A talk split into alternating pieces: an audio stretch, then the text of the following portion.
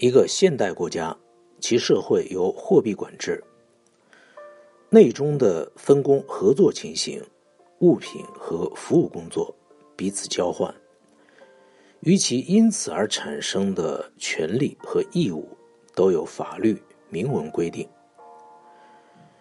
一个多元的社会成为可能，是因为它所需的数目字以公平观念为准则。能使其公民做以前不能做的事。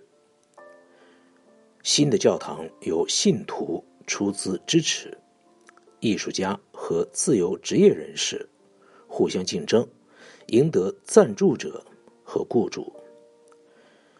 现在看来，这种程序被称为由封建制度进展到资本主义，这是历史学里的一个错误安排。这个说法将阶级斗争的观念一提出，就把其他的各种原则和程序全部抹杀、置之不顾。也因为这说法具有道德的含义，加上技术上的困难，使人不便将整个问题分析清楚，忽略了其在东方和西方的不同发展。清朝组织有它的特点，它不可能效法西欧的民族国家。西方民间的自由源自于封建体制里额外颁发的城市特权，可是市民阶级的资产力量仍然无从构成社会的大改造。只有国际贸易增多。在全国经济里的比重升高，商业财富的力量伸展到农业财富里去，牵动了全局，才构成实力。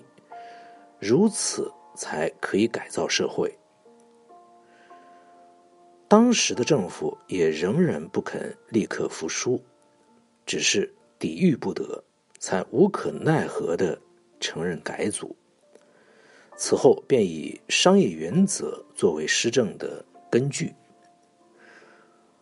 同时，中国的情形可以自亚当·斯密所说的一节看出。他说：“中国历来就是一个世界上极其富裕，也是一个最肥沃、耕耘的最合法、最勤奋，而人口最众多的国家。”可是看来，他长久以来已经在停滞的状态。